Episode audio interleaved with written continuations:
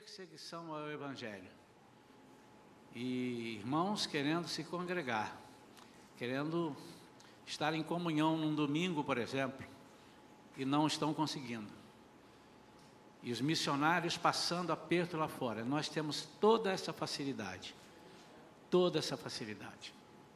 E graças a Deus que nos dá essa oportunidade para que através da sua infinita sabedoria, Ele possa também nos ensinar aquilo que está aqui que nós não entendemos na Bíblia. Amém? Queridos, eu mencionei já algumas vezes aqui que nós iríamos é, não estudar propriamente a carta de Paulo aos Efésios, mas é, trabalhar na igreja fundamentada, fundamentado, trabalhar fundamentados, nós, ah, no teor, né, na mensagem dessa carta de Paulo aos Efésios.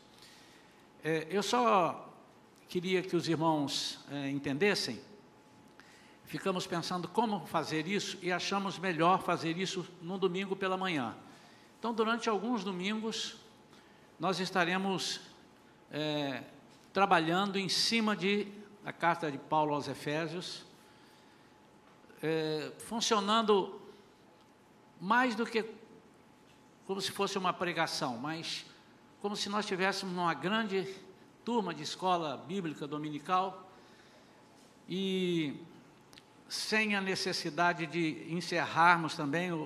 Hoje nós trouxemos aqui alguma coisa, mas eu vou ficar de olho no relógio também, para que nós não passemos muito do nosso horário, ou, ou quase não passemos. E aí a gente dá o corte, e no domingo de manhã, de novo, nós vamos fazer isso pela manhã. Pela manhã. Os irmãos poderão dizer, pastor, mas e aqueles que não conseguem vir de manhã, vêm à noite só? Então, aqueles que vêm à noite, eles vão poder pegar isso aqui na gravação, né? porque está sendo gravado e é passado para as pessoas. Vamos orar. Eu queria pedir agora que cada um de nós, inclusive eu, colocasse a mão no seu coração, porque nós vamos falar de revelações de Deus para nós, revelações da pessoa de Cristo, na essência, e com certeza o inimigo não fica feliz quando nós enaltecemos a Cristo. Então você vai pedir agora ao Senhor que te dê sabedoria, que te dê força e que te dê autoridade para você rechaçar os pensamentos contrários agora. Todos os pensamentos. Vamos orar. Pai querido, em nome de Jesus, baseado na tua palavra, baseado na, no teu poder, na tua misericórdia, na tua graça, nós queremos dizer que temos autoridade no teu nome sobre todos os demônios, sobre todas as influências malignas, influências físicas, influências pessoais, através do teu Espírito Santo nós temos essa autoridade e esse poder para rechaçar tudo que possa atrapalhar o entendimento que tu tens para nós dessa revelação que está, ou dessas revelações que estão na carta que o apóstolo Paulo nos endereçou, inicialmente mandando aos Efésios.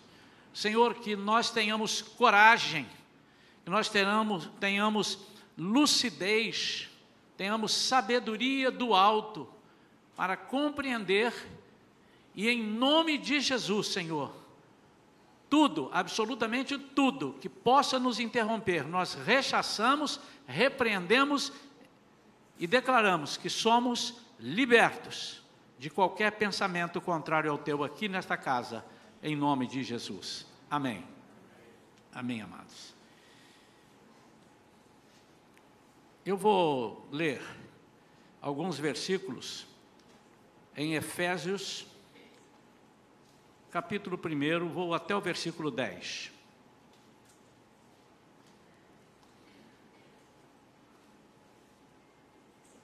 Efésios, capítulo 1, até do, primeiro, do versículo 1 até o versículo 10.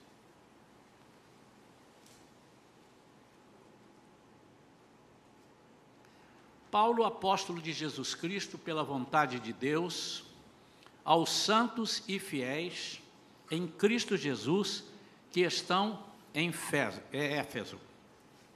Eu quero chamar, começar chamando a atenção aqui, é, que ele faz referência aos fiéis em Cristo e não os fiéis a Cristo. Essa é a primeira diferença dessa carta e a primeira colocação importante. Paulo, apóstolo de Jesus Cristo, pela vontade de Deus, aos santos e fiéis em Cristo, que estão em Éfeso. Graça a vós e paz da parte de Deus, nosso Pai e do Senhor Jesus Cristo. Bendito seja o Deus e Pai do nosso Senhor Jesus Cristo, que nos abençoou com todas as bênçãos espirituais nas regiões celestiais em Cristo. Porquanto Deus nos escolheu nele antes da criação do mundo. Deus nos escolheu, escolheu a igreja nele, escolheu nele antes da fundação do mundo. Para sermos santos e irrepreensíveis em sua presença. Ele aqui não diz que escolheu para sermos salvos. Ele predestinou-nos para sermos salvos. Já vou explicar isso aí um pouquinho à frente. Mas ele nos escolheu para sermos santos e irrepreensíveis em Sua presença. E em seu amor nos predestinou para sermos adotados como filhos, por intermédio de Jesus Cristo, segundo a benevolência da Sua vontade. Para o louvor da sua glória, da sua gloriosa graça, a qual nos outorgou gratuitamente no amado. Nele temos a redenção, o perdão dos nossos pecados pelo seu sangue, segundo as riquezas da graça de Deus, e que ele fez derramar sobre nós com toda a sabedoria e entendimento e nos revelou o mistério da Sua vontade. Nós vamos ver no estudo é, uma das coisas que a igreja é: a igreja é um mistério, o mistério da Sua vontade, de acordo com o seu bom propósito que Ele estabeleceu em Cristo. Isto é, de fazer convergir em Cristo tudo quanto existe todos os elementos que estão no céu, como os que estão na terra, na dispensação da plenitude dos tempos. É interessante que esse versículo 10, ele é de uma profundidade tremenda. E nós só podemos entender o versículo 10 estudando realmente e entendendo o propósito dessa carta escrita por Paulo. Aqui, no rodapé, no comentário na Bíblia King James, sobre esse versículo, diz que a expressão original grega, aqui traduzida por convergir, transmite a ideia de absoluta e inquestionável liderança, mas também a ideia de somar uma coluna de valores. Ou seja, a reconstituição geral do universo está em pleno curso, com Cristo à cabeça de todo o processo e que alcançará seu auge e estabelecimento eterno quando toda a oposição for colocada debaixo dos seus pés, por ocasião do seu iminente e glorioso retorno ele chama aqui atenção no versículo 22, que ele também sujeitou tudo o que existe debaixo dos seus pés e o designou cabeça sobre absolutamente tudo o que há. E depois o que, é que ele fez? Concedeu à igreja. Olha a profundidade desse versículo 10 aliado ao versículo 22. A palavra, a, o, o texto do versículo 22 ele é profético, porque isso aqui, de sujeitar tudo, ele vai confirmar quando do seu retorno, quando ele for estabelecer, quando ele é, voltar do céu com os anjos, com seus santos, conosco, com a igreja, e estabelecer o milênio, ali ele vai ter derrotado todas as, as nações contrárias, tudo aquilo que é contrário a ele, ele terá é, vencido e subjugado aos seus pés. E naquele momento, a igreja estará reinando com ele. Mas ele já profetiza aqui, o apóstolo Paulo profetiza aqui, e eu quero que os irmãos comecem a perceber o valor e o poder da igreja. Mas, irmãos, quando a gente fala em igreja, é muito difícil, porque a gente é remetido a, a instituições, a religião, a algo que o homem criou. Né? Por exemplo, esta igreja aqui foi criada, foi estabelecida no ano de 2009, esta igreja aqui, a igreja Shalom. Mas o corpo de pessoas que aqui chegaram, as pessoas que aqui chegaram, que já eram cristãos, eles eram e são igreja. E aqueles que vieram a receber Jesus como seu Senhor e Salvador, eles são chamados de igreja, é o corpo de Cristo. É a forma que Deus é, planejou lá desde antes da fundação para juntar os gentios e os judeus convertidos a Cristo. Eu disse aqui uma ocasião, é importante que nós saibamos, né, que lá no céu não terá o judeu, não terá o gentio, lá terá a igreja, ou seja, todos aqueles que converteram a Jesus, ele aglutinou, ele juntou e chamou de igreja, que é o seu corpo. Durante esse estudo, nesses domingos, nós vamos ver o tempo todo. Quando falar em igreja, você pensa no corpo de Cristo, onde Ele mesmo é o cabeça.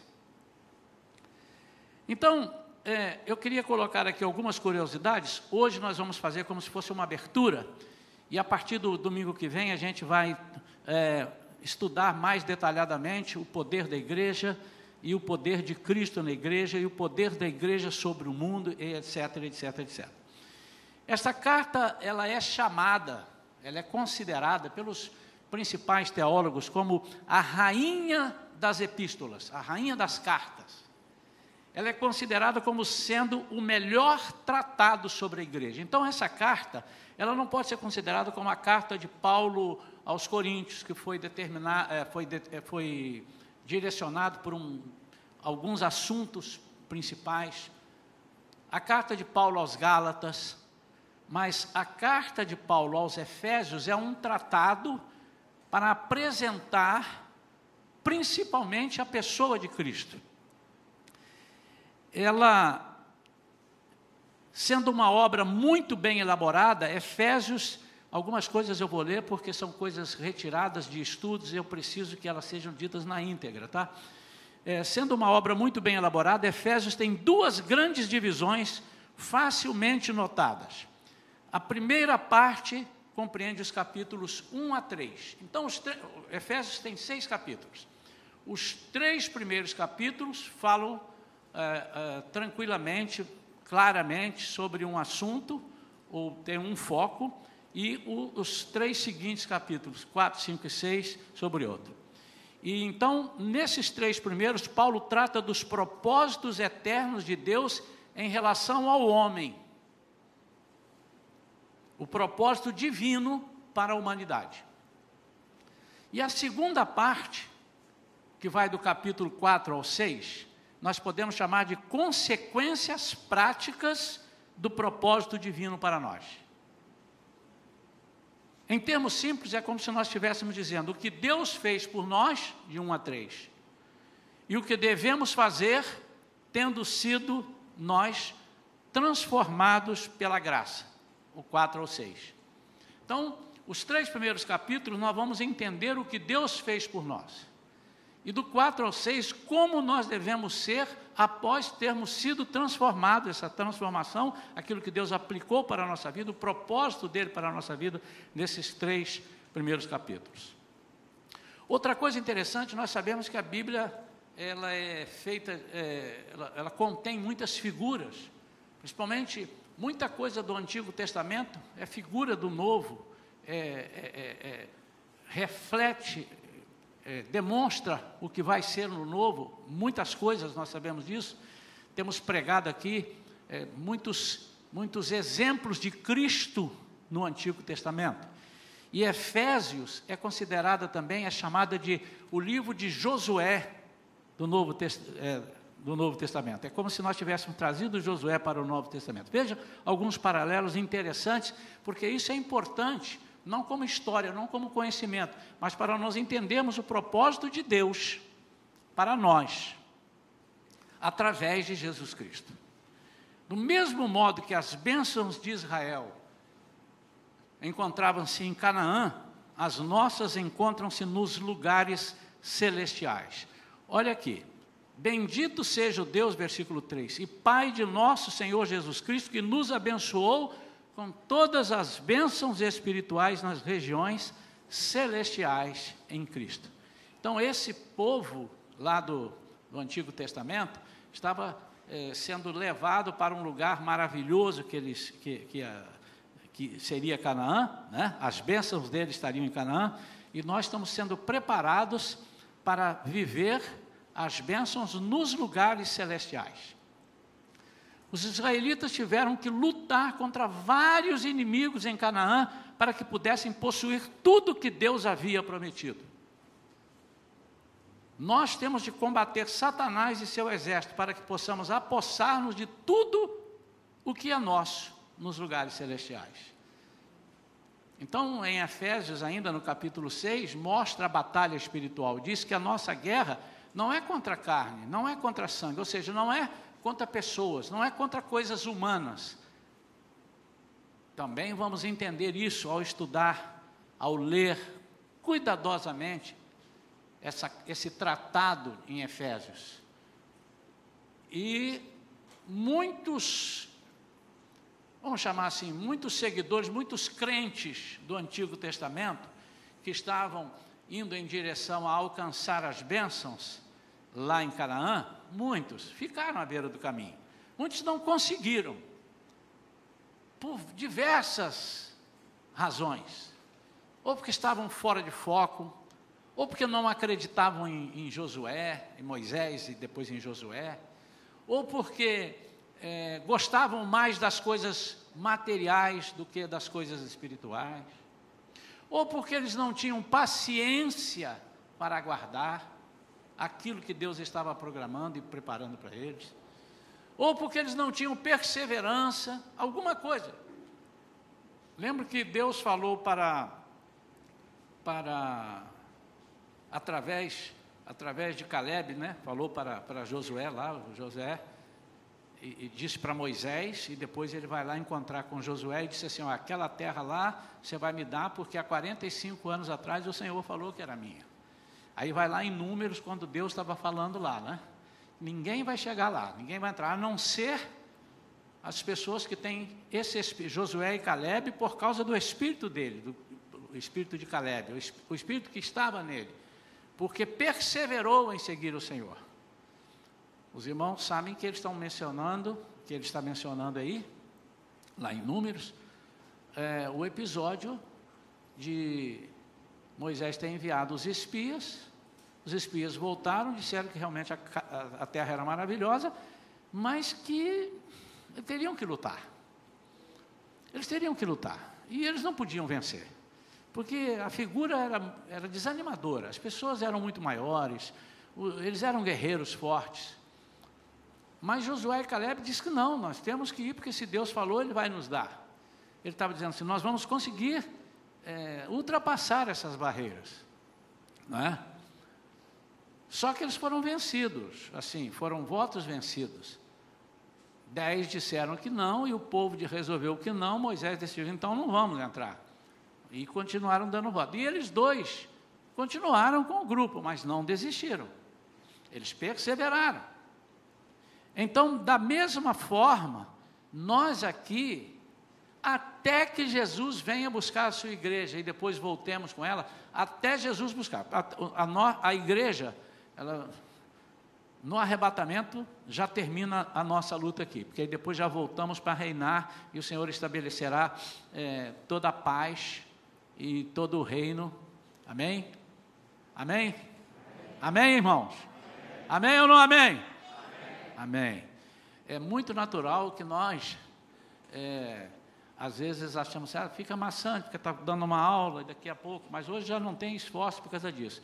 Então, vamos lutar para que nós possamos entender, porque por isso eu orei no início. É muito difícil nós de primeira saímos lendo. Eu li, estudei, estou estudando desde que saí do hospital. O Senhor tem me dado revelações acerca disso daqui e é complicado, porque vai tocar no inferno, vai mexer no inferno, vai mexer nas hostes malignas do inimigo, que não quer que nós é, captemos aquilo que que Ele é, tem para nós, que Deus tem para nós. Então nós temos de combater Satanás e o seu exército para que possamos apossar-nos de tudo que é nosso nos lugares celestiais. A herança de Israel em Canaã foi violentamente contestada pelos inimigos. Então, os inimigos não só queriam brigar, mas eles contestavam. Interessante que eles conseguiram, em algumas situações, convencer os escolhidos. Né? Do mesmo modo, e Josué levou o povo escolhido de Deus à vitória, Jesus levou-nos ao triunfo. Aqui está dizendo que ele já nos concedeu, ele nos levou ao triunfo. Agora, nós começamos a ver aqui no capítulo 1 sobre, sobre a pessoa de Cristo. O tema central da carta aos Efésios, que eu quero dizer que os irmãos já retirem daquele, da, da cabeça aquele pensamento de que é apenas uma carta para aquela igreja, mas é um tratado para os cristãos. O tema central é a pessoa de Cristo. É aonde Paulo mais dispõe a pessoa de Cristo. Aqui ele trata muito mais da pessoa do que das obras de Jesus. Aqui ele, ele, ele faz questão de enfatizar mais a pessoa, mais o que Cristo é, do que as obras que ele fez. Isso é um perigo que nós todos é, estamos sujeitos a, a sermos tragados por essas. Quantas vezes nós percebemos, irmãos, pessoas que estão valorizando o que Jesus faz muito mais do que o que Jesus é. Por que, que eu digo isso? Mas o que ele faz, pastor? Ele faz, ele nos dá, ele nos dá salvação. Olha que coisa espetacular. Poxa, ele nos dá saúde. Para quem vocês oraram para que eu ficasse curado? A quem eu orei para que eu ficasse curado? A quem eu orei lá no hospital para que outras pessoas fossem curadas? Orei a Deus. Então eu fui curado. Olha que bênção. Mas isso em si só ele é muito pouco, porque isso é uma consequência do que Cristo é. Deu para entender? Há muitas coisas que nós podemos fazer, há muitas coisas que o inimigo pode fazer. A Bíblia diz que ele tem algum poder, ele tem poder de descer fogo do céu. A Bíblia diz. Mas ele em si não é a pessoa que Cristo é. E a tendência das pessoas é avaliar o Jesus pelo que ele pode fazer, pelas benevolências. E Paulo aqui faz questão de mostrar mais a pessoa, menos a obra. Como eu li aqui, já falei o versículo 10, o comentarista diz aqui, o texto de 1,10, por exemplo, é, uma, é de uma profundidade fantástica. Há nele uma declaração não encontrada em nenhum outro lugar. Em nenhum, eu não fui conferir, irmãos, eu estou conferindo aqui, estou acreditando nos principais estudiosos da Bíblia. Em nenhum outro lugar da Bíblia, ele diz, é encontrado os termos que estão nesse versículo 10 de Efésios 1. Todas as coisas, ele diz aqui, convergirão para Cristo na plenitude dos tempos, no fim e no fim dos tempos. Cristo, além de Criador, é a finalidade do universo. Ele está acima de tudo por causa da sua ressurreição. Como lemos em Efésios 1, do 2 ao 21, quer dizer, até o 10 eu li, mas a partir do 11, e é importante que nós leiamos, porque nós vamos entender esses versículos aqui, que ele é o cabeça sobre tudo. O versículo 22 diz que ele é o cabeça sobre tudo. E diz assim o versículo 11: Nele fomos também escolhidos, tendo sido predestinados conforme o plano daquele que cria absolutamente tudo de acordo com o propósito da sua própria vontade. Deixa eu falar sobre a predestinação aqui, esse termo que causa muita confusão na cabeça das pessoas. O plano de Deus é que foi predestinado. Ele é predestinado, ele é perfeito, ele é, ninguém muda isso daí. As pessoas não são predestinadas. Mas a predestinação que ele explica aqui, e para e muita gente, ah, eu sou predestinado à salvação. Não, estou predestinado como filho. Então, a palavra grega prorizo significa indicar, marcar à frente do templo. É a palavra para predestinação, para escolhida aqui. É encontrada seis vezes no Novo Testamento, em Atos 4, 28. Puder botar aí para mim, vamos, vamos, chamar alguns versículos aí. Desculpa, eu, eu podia ter passado o versículo antes. Em Atos, no versículo, em Atos 4, 28, diz assim: realizaram tudo que em teu poder e sabedoria já havia predeterminado que aconteceria. E em outros versículos aqui, Romanos 8, não, não precisa chamar, 1 Coríntios 2, 7, Efésios 1, 5, que fala, e aqui no 11 também, que nós fomos de, é, predestinado, predestinado.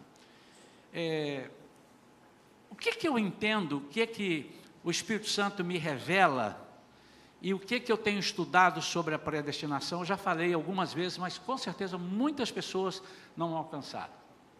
Vamos supor que eu combine com a minha esposa assim: olha, nós vamos pré-destinar um dinheiro para comprar uma casa para nós.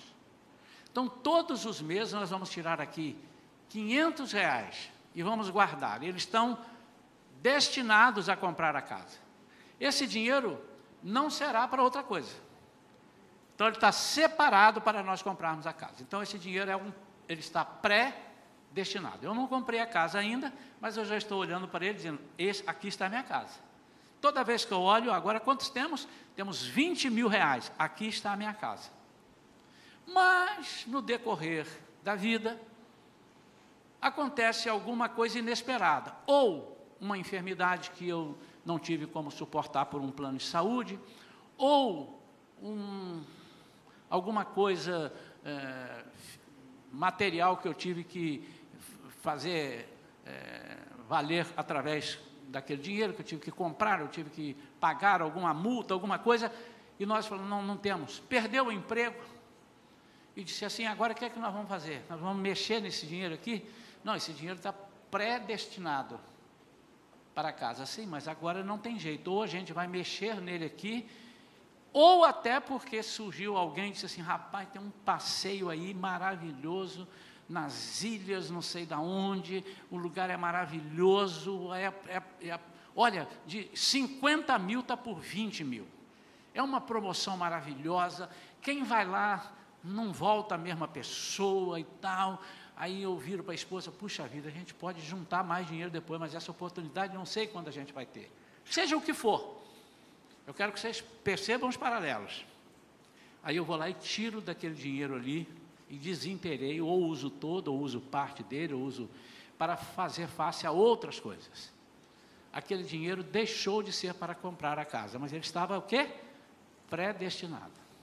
Ele estava, na minha visão, eu separei aquele dinheiro para comprar a casa. Então a predestinação funciona dessa forma. Quando Deus pensou em nós, quando Ele pensou em tudo, aqui está dizendo, nós como igreja, nós como corpo dele, fomos predestinados, fomos pensados antes da fundação do mundo. Ele não pensou assim, eu vou trazer para cá, mas vou trazer qualquer um. Porque pelo meu amor eu vou trazer vagabundo, vou trazer traidor, vou trazer qualquer um, porque eu sou Deus. Não. Ele disse assim: eu vou trazer para cá e todos que eu vou trazer para cá serão santos, serão irrepreensíveis. Então, quem são esses? São as pessoas que eu vou formar. Então, por isso ele formou a todos com esse pensamento. Mas pela sua presciência, ele sabia que nem todos conseguiriam. Pela sua presciência, nossa, é cedo ali ainda, hein? Oito horas da manhã, ainda estou começando a pregar. É cedo demais, irmão. Nós vamos agora poder ir até umas dez horas, duas horas, olha que benção. Pela sua presciência, ele sabe que nós iríamos falhar. Então ele chamou, nos convocou, tudo que ele pensou a nosso respeito não mudou e não vai mudar. Ainda que metade dessa igreja, ainda que 90% dessa igreja traia a Jesus, ainda que isso aconteça, ele não vai mudar o que ele tem, o que ele pensou antes da fundação do mundo. Quantos entenderam isso? Mas nós escolhemos sair dessa predestinação por alguma coisa, ou porque quisemos tirar o dinheiro para dar um passeio, ou porque fomos obrigados por alguma coisa, ou porque o inimigo nos apertou, nós não tivemos força. Por isso é que esse paralelo aqui da carta de Paulo aos Efésios com Josué é muito importante de ser analisada. Continuando.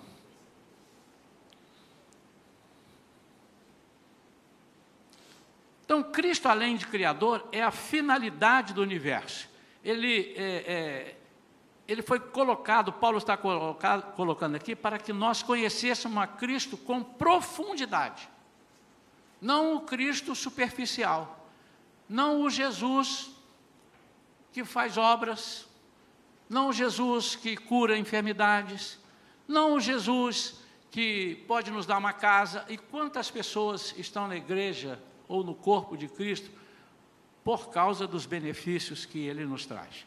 Mas eles não são desprezíveis. Nós devemos estar pensando que nós somos vitoriosos, porque somos. Olha que coisa diferente, olha que coisa esquisita de, de separar, irmãos. Eu estou no corpo, sabendo o seguinte: se eu estou aqui, eu estou seguro. Mas cuidado para você não estar só porque você está seguro. Deu para alcançar? Você está nele porque ele é Cristo. E não, você não tem outra alternativa, não tem outra saída.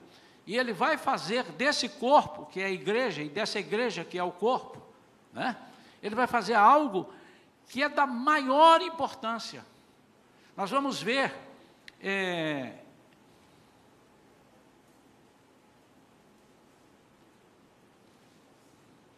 por exemplo, nós vamos ver mais à frente, mas no versículo 10 de capítulo 3, a Bíblia diz que a igreja é tão importante que os anjos e as potestades vão aprender com a igreja.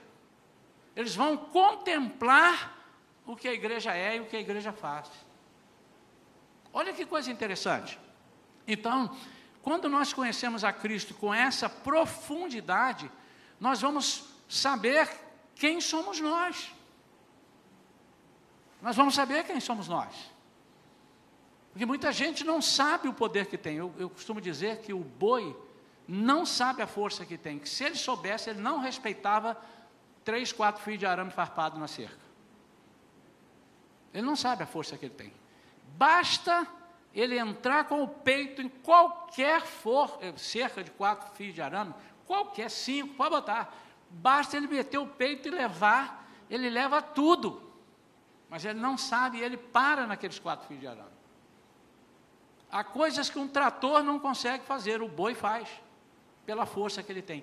E o que Paulo está querendo dizer é que nós estamos jogando fora tudo aquilo que Cristo construiu para nós e nos deu como força, como autoridade aqui na terra, porque somos o corpo que ele mesmo preparou, foi ele que fez, Jesus é que fez o corpo, onde ele mesmo é o cabeça.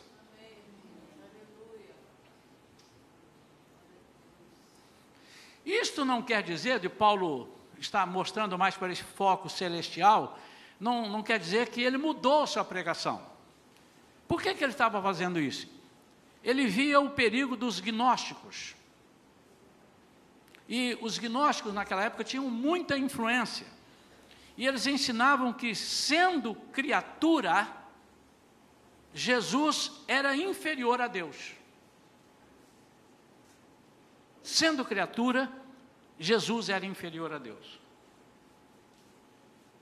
E dizem mais que na realidade ele nunca poderia ser Deus, porque eles, gnósticos, para eles, a matéria era má, ou seja, isso aqui eles dizem assim, não, a matéria humana, o corpo, é mal, é má, nunca pode ser Deus. Quando nós não conhecemos quem é Cristo, nós temos oportunidades que o inimigo nos traz de sermos, de sermos, como é que diz assim, de incorrermos num, num, num perigo muito grande, num pecado muito grande. A, a, a, isso aqui já estava pronto, mas aconteceu uma coisa é, há uns dois dias atrás, interessantíssima. Uma pessoa que é evangélica, criada no evangelho, falando comigo, essa pessoa diz: Olha, há uma teoria que Jesus não é 100% Deus. E é uma pessoa, irmãos, criada, né? não estou dizendo a você que ele é consagrado o tempo todo, mas ele conhece a palavra. E ele mesmo fez questão de dizer: Olha, eu não penso assim, mas eu estou em dúvida.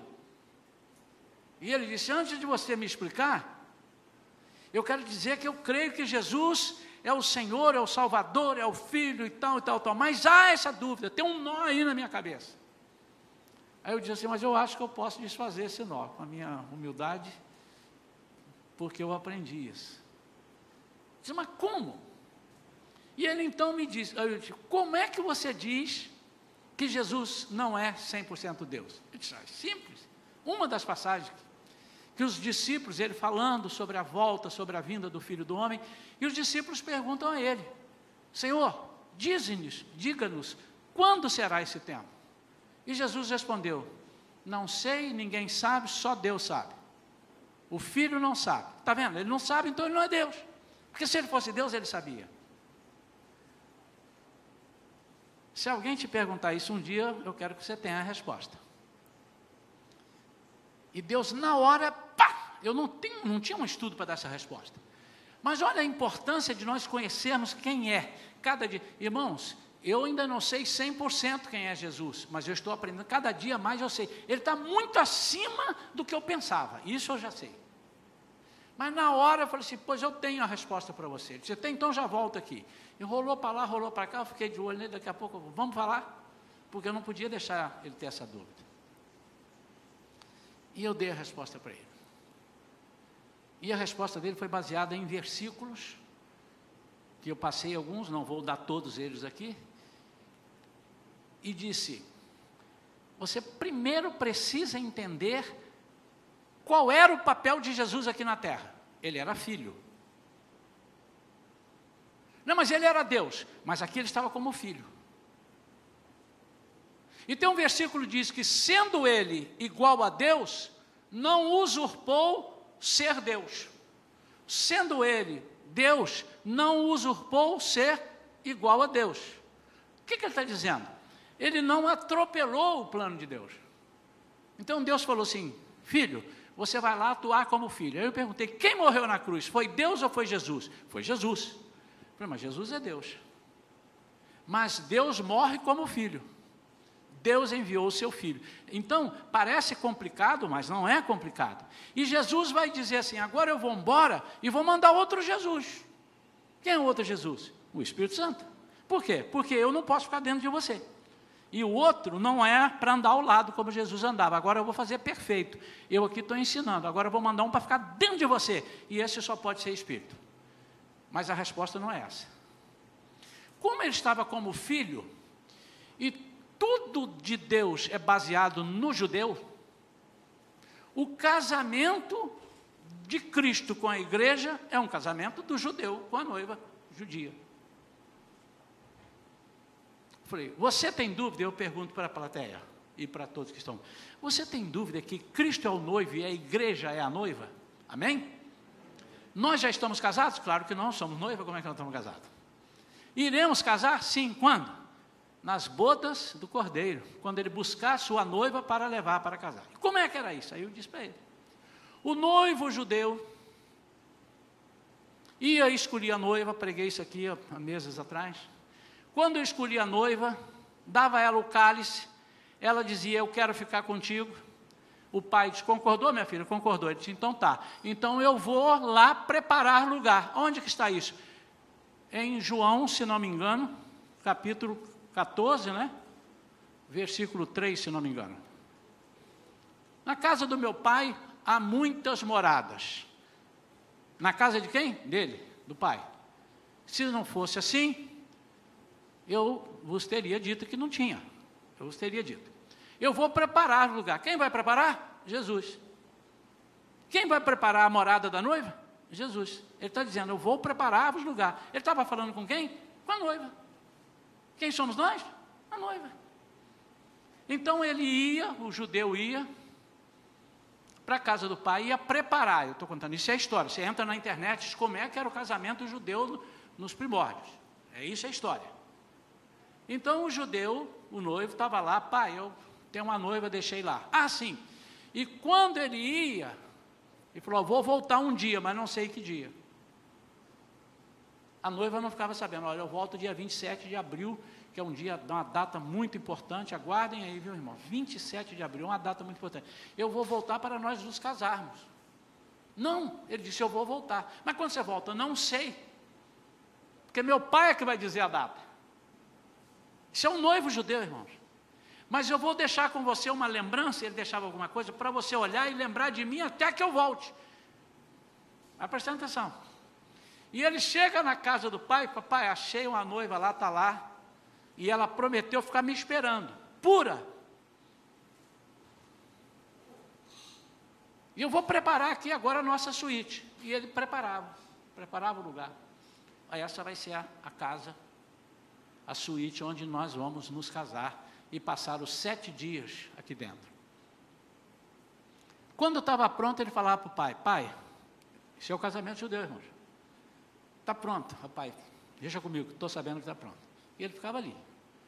Todo dia lá, espanava um pouquinho. Ele não sabe o dia, mas a Bíblia diz que ele, obviamente, tem noção de que está próximo. Como a noiva não sabia o dia, mas tinha noção que estava próximo. E Jesus disse assim: vocês não sabem o tempo, mas observe isso, observe esses sinais, observe assim, quando acontecer isso, isso está próximo. E ela disse: está próximo desse noivo voltar, porque senão ela ia ser pega com um rolinho na cabeça, camisola. E ele chegava na madrugada, na noite, e raptava a noiva. Isso era um. Era, era, era o costume deles. Então, quando estava próximo, ela já imaginava, deixa o vestido de noiva aí, deixa as coisas todas preparadas. Aí o pai, de repente, falava assim, filho, está na hora, pode ir. Aí ele ia. Agora ele sabe, agora ele vai. E quando ele estava chegando próximo, ele tocava uma trombeta para ouvir. Algumas pessoas podiam ouvir a trombeta, mas não sabiam o que, que era. Mas ela já sabia, o noivo está na porta. E ela então já estava preparada, ele pegava a noiva, levava e ia para a casa que ele preparou.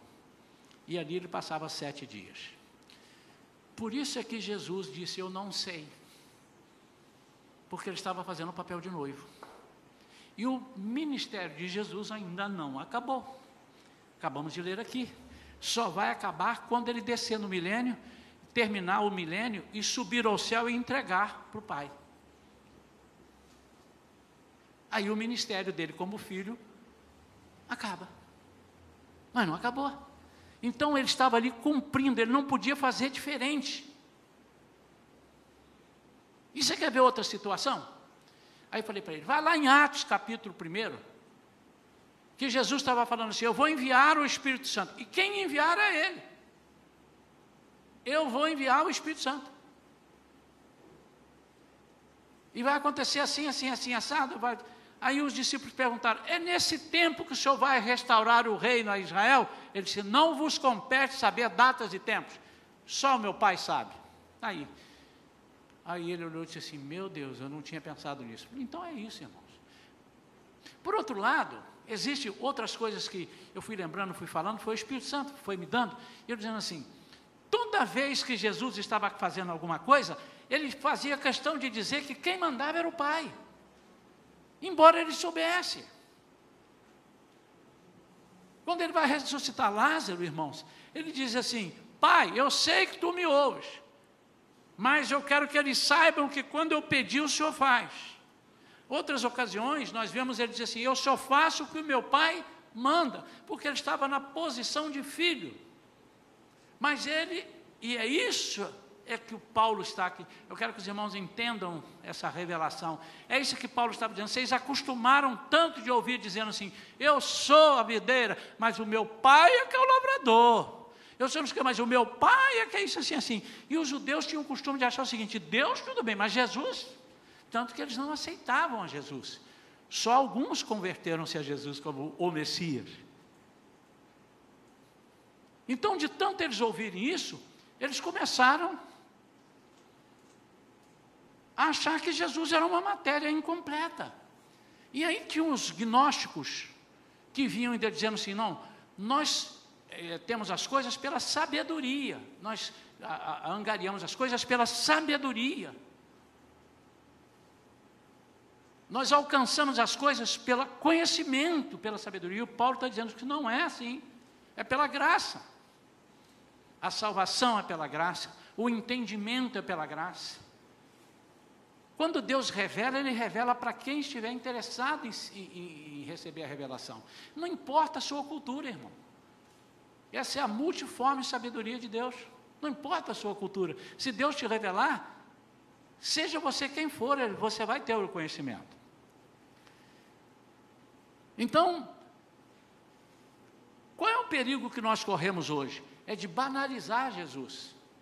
E o tempo todo nós temos que entender que Jesus, como cabeça, Jesus, como o centro de tudo, ele está acima de todas as coisas. O universo está sob domínio seus. Então, em Romanos 11, 36, diz: Porque dele, por ele, para ele são todas as coisas.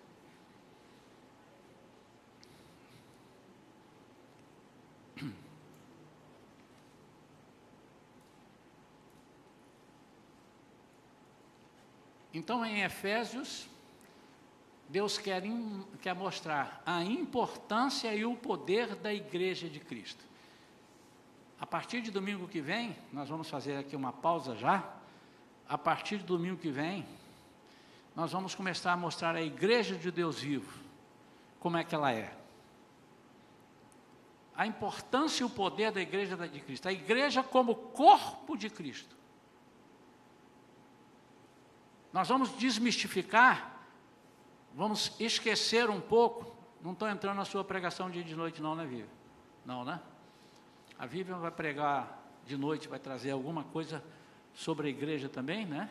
Mas elas se completam. Então, mesmo que eu estivesse, você fica tranquila, porque é,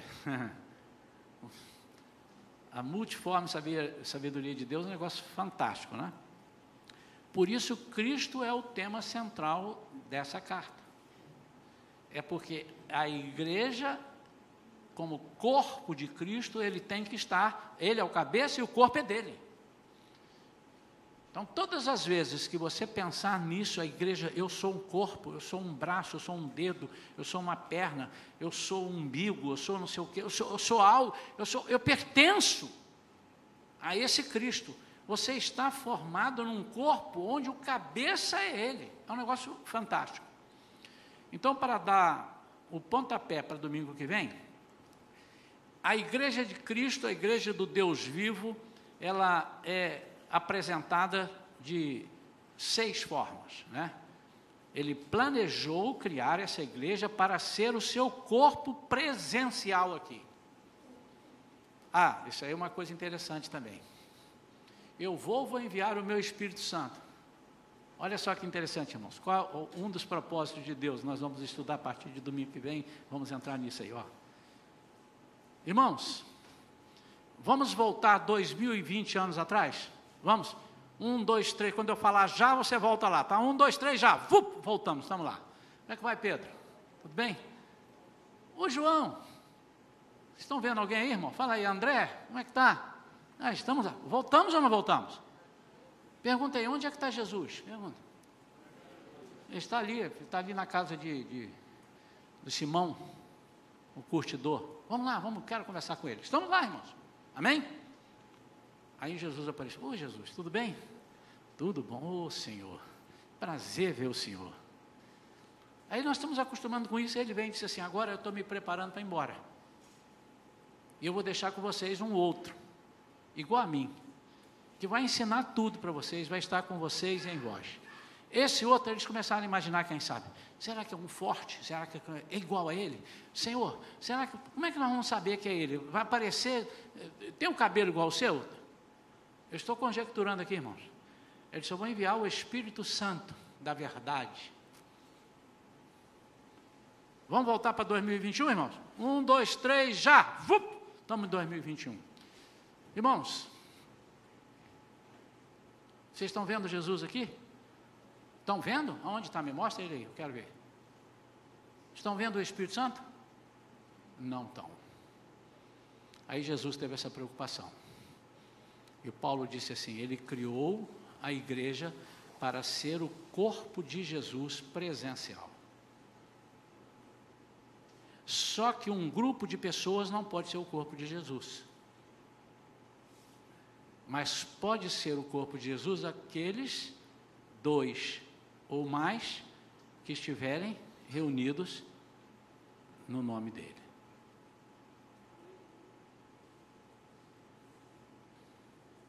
Qual a diferença desse grupo aqui para um grupo que está ali, ó, no bar agora ali, todo mundo reunido juntaram lá para celebrar alguma coisa de ontem ou de anteontem, estão ali.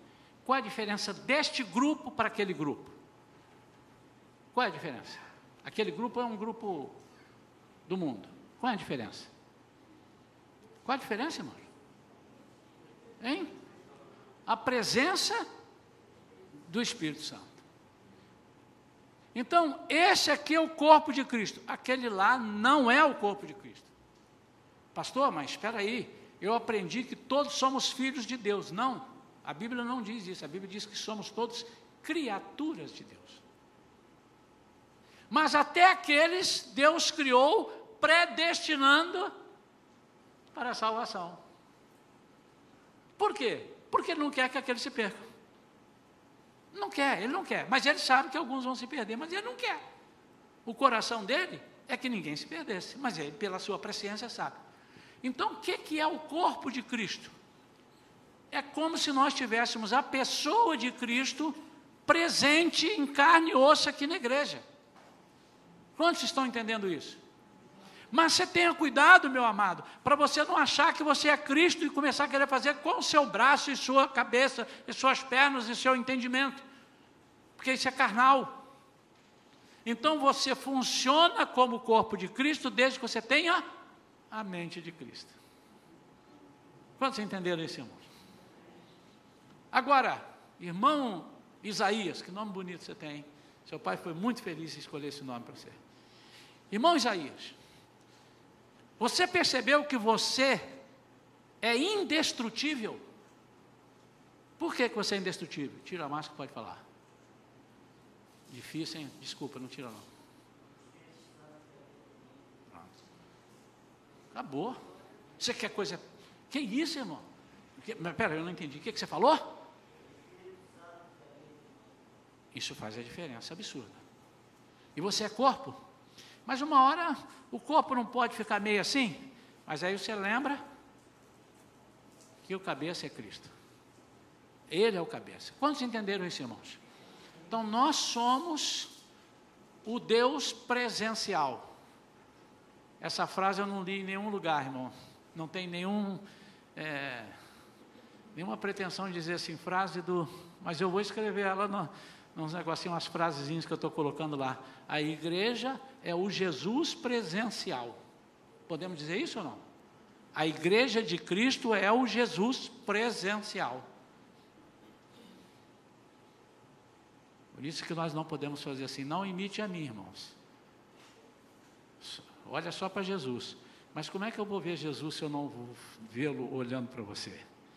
Então eu preciso de olhar para você e enxergar Jesus, porque você é o corpo de Jesus. Para eu ver Jesus aqui na terra só tem um jeito. Para eu ver o Espírito Santo aqui na terra só tem um jeito. Eu tenho que olhar para a igreja. Vamos concluir essa parte. Então, para domingo que vem. A igreja de Cristo é comparada a um corpo, está no capítulo 1, no versículo 23, nós vamos dar estudo de novo. A igreja de Cristo é comparada a um templo, está no capítulo 2, versículo 21. A igreja de Cristo é comparada a um mistério. A igreja de Cristo é comparada a um novo homem, a partir do capítulo 4. Ele não fez isso por nós até o 3. A partir do 4 somos um novo homem. A igreja de Cristo é comparada a uma noiva. Está no capítulo 5, onde ele pega a família ali, marido e mulher, filhos e tal. E por último, a igreja de Cristo é comparada a um soldado. Está no capítulo 6. Amém ou não? Eu não sei se eu não, eu não planejei isto, mas a partir de domingo, quando nós terminarmos, vamos deixar que algum irmão queira fazer alguma pergunta. Não tenho a pretensão de ter respostas na bucha. E nós vamos combinar o seguinte: a resposta que eu não tiver, que por acaso eu não souber, ou que não estiver, que eu nunca soube, nós vamos anotar e trazer para os irmãos no domingo seguinte. Eu não sei se hoje algum irmão teve alguma dúvida em alguma coisa que eu falei, ficou alguma coisa que entortou seu entendimento. Ih, rapaz, eu pensava um negócio, agora o pastor entortou tudo aqui. Tem alguém que queira fazer essa pergunta? Não tem? Nenhuma dúvida? Amém. Então, eu quero orar para concluir essa primeira parte. É, irmãos, a minha pretensão é essa: todo domingo trazer um, em forma de mensagem, mas também meio, meio mensagem, meio aula, né? trazer esse estudo de, de Atos, de Efésios. Eu queria perguntar aos irmãos se os irmãos concordam, sejam muito sinceros, pastor. Eu, vamos apresentar ao senhor uma outra sugestão, mas se acharem por bem fazermos isso pelo domingo pela manhã, nós vamos continuar no domingo que vem. Eu tenho o apoio dos irmãos, eu não vou ficar zangado se os irmãos mudarem, não. A gente dá uma interrompida e pensa na outra forma. Tá? Os irmãos têm apoiam, gostariam que fosse assim, está bom assim para os irmãos? Amém? Podemos fazer dessa forma? No decorrer dos estudos, não sei quantos domingos nós vamos levar, alguma coisa que acontecer, nós podemos mudar também. Amém? O, a nossa pretensão é que todos nós entendamos é, o que Deus quer passar para nós. Vamos ficar de pé?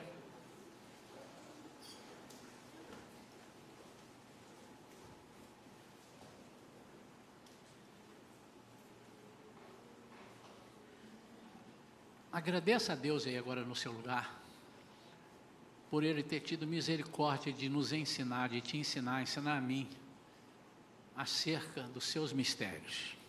Agradeça a Deus agora. Ele não é obrigado a fazer isso, mas Ele faz pela sua misericórdia e pelo seu amor para conosco.